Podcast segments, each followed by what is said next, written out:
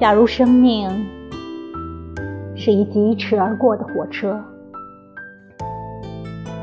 快乐和悲伤就是那两条铁轨，在我身后紧紧相随。所有的时刻都很仓皇而又模糊，除非你能停下来，远远的回顾。只有在回首的刹那，才能得到一种清明的酸心。所以，也只有在太迟了的时候。